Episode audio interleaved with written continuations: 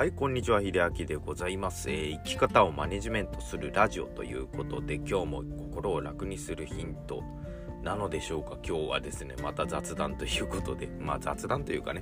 ちょっと最近堅苦しい内容が多かったのであのひたすら面白いをね心がけてお話をしているんですけれどもちょっとねふと思ったことがまだありましてまあ、インスピレーションが降りてきたと言いますかね。そう言うとかっこよく聞こえるかもしれませんがあの、ね、今はあの YouTube 本当にね皆さんどんな方でもやられていますよね。あの昔だったらそうですねエンタメ系がだいぶ組みとして多かったと思うんですけれどもね、まあ、芸能人の方格闘家の方。あとはまあジャンルでいうと料理音楽。あと僕もねあの最近免許取ったんであのバイクのね YouTube とか見てるんですけれどもやっぱ素人の方というかねまあ YouTuber の方だとね本当に喋りがうまいんですよね。落としどころというか編集点もそうですけれどもねなかなか面白いことになってきたなと思って。ねあの今はもう YouTube でねその稼ぐっていう時代ではないのかもしれないんですけどね実際その競合がね本当に競合ひしめくもう戦場みたいになってますのでまあ趣味としてやられるんであれば全然いいんじゃないかなと思うんですけれどもそこでですねちょっとまあ別のラジオで聞いたこととミックスするとちょっと面白いことが浮かんだんでお話したいんですけどもの Voicy の方でですねあのエージェントゆきさんっていうねあのもともとスタンド FM というプラットフォームで音声配信やられていた方が、まあ、クラブハウスの中でねその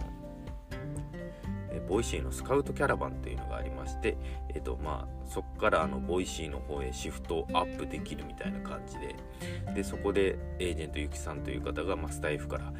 まあ、メインのプラットフォームを Voicy で移されているんですけれどもあのその方のね最近のラジオのお話でですね、えー、農耕民族と狩猟民族みたいなお話が出てきましてまあ何ぞやっていう話だったんですけども、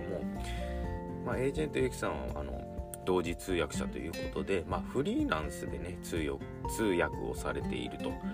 いうことで、まあ、自分にとってはそのお金の稼ぎ方を見るとやっぱり狩猟民族。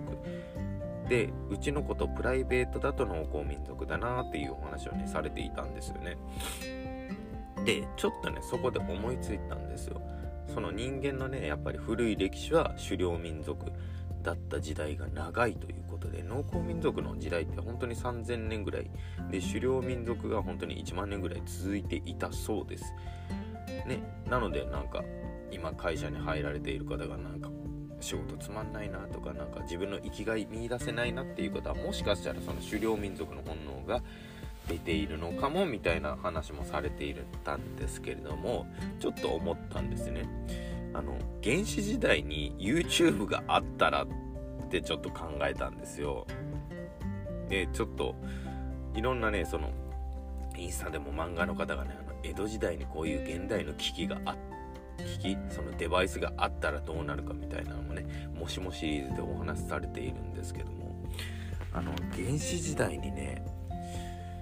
YouTube があったらねあの結局なんかでしょう今と同じようなね社会観というか世界観が見えてくるような気がするんですよね。これなんでかっていうといくら狩猟民族とはいえね多分集団っていうのは存在したと思うんですね。でその集団の中でまあ自分が意思を持って行う狩猟民族の人もいればこの方、まあ、要するに会社でいうとトップですよね。トップがあの動物を狩れって言って、はいって言って、まあ、指示を出されたメンバーが狩りに行って、で、その狩りに行った獲物を持ち帰ってみんなで分配するみたいな。おそらくそんな集団もね、あったと思うんですね。なので、その原始時代に YouTube があったらっていうのはね、あの、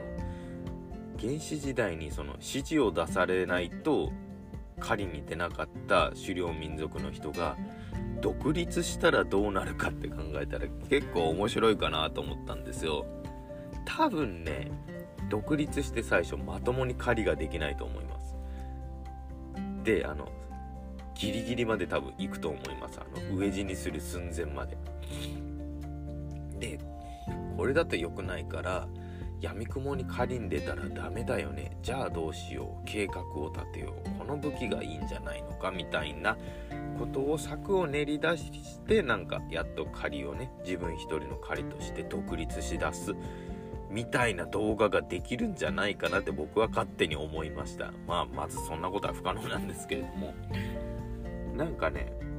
現代と昔で照らし合わせてみるとねいや全く違うものももちろんありますよ。その周りにあるものとか。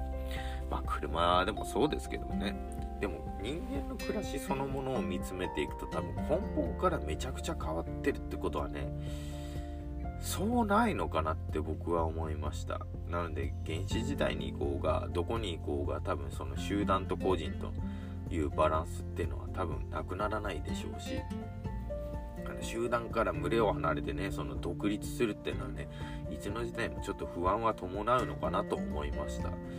ということでね皆さんはねあのまあ今もしねあの苦しくな息苦しさを感じられている方はまあもしかしたら眠りかけていた狩猟民族のね血が騒ぎ出しているのかも。そしてもう一歩なんか変化を加えてみる時期かも。みたいなことをちょっとお話しさせていただきました。今日も最後まで聞いていただいてありがとうございました。ちょっとね本題まで入るまでだいぶ長かったですがちょっと聞いて面白ければ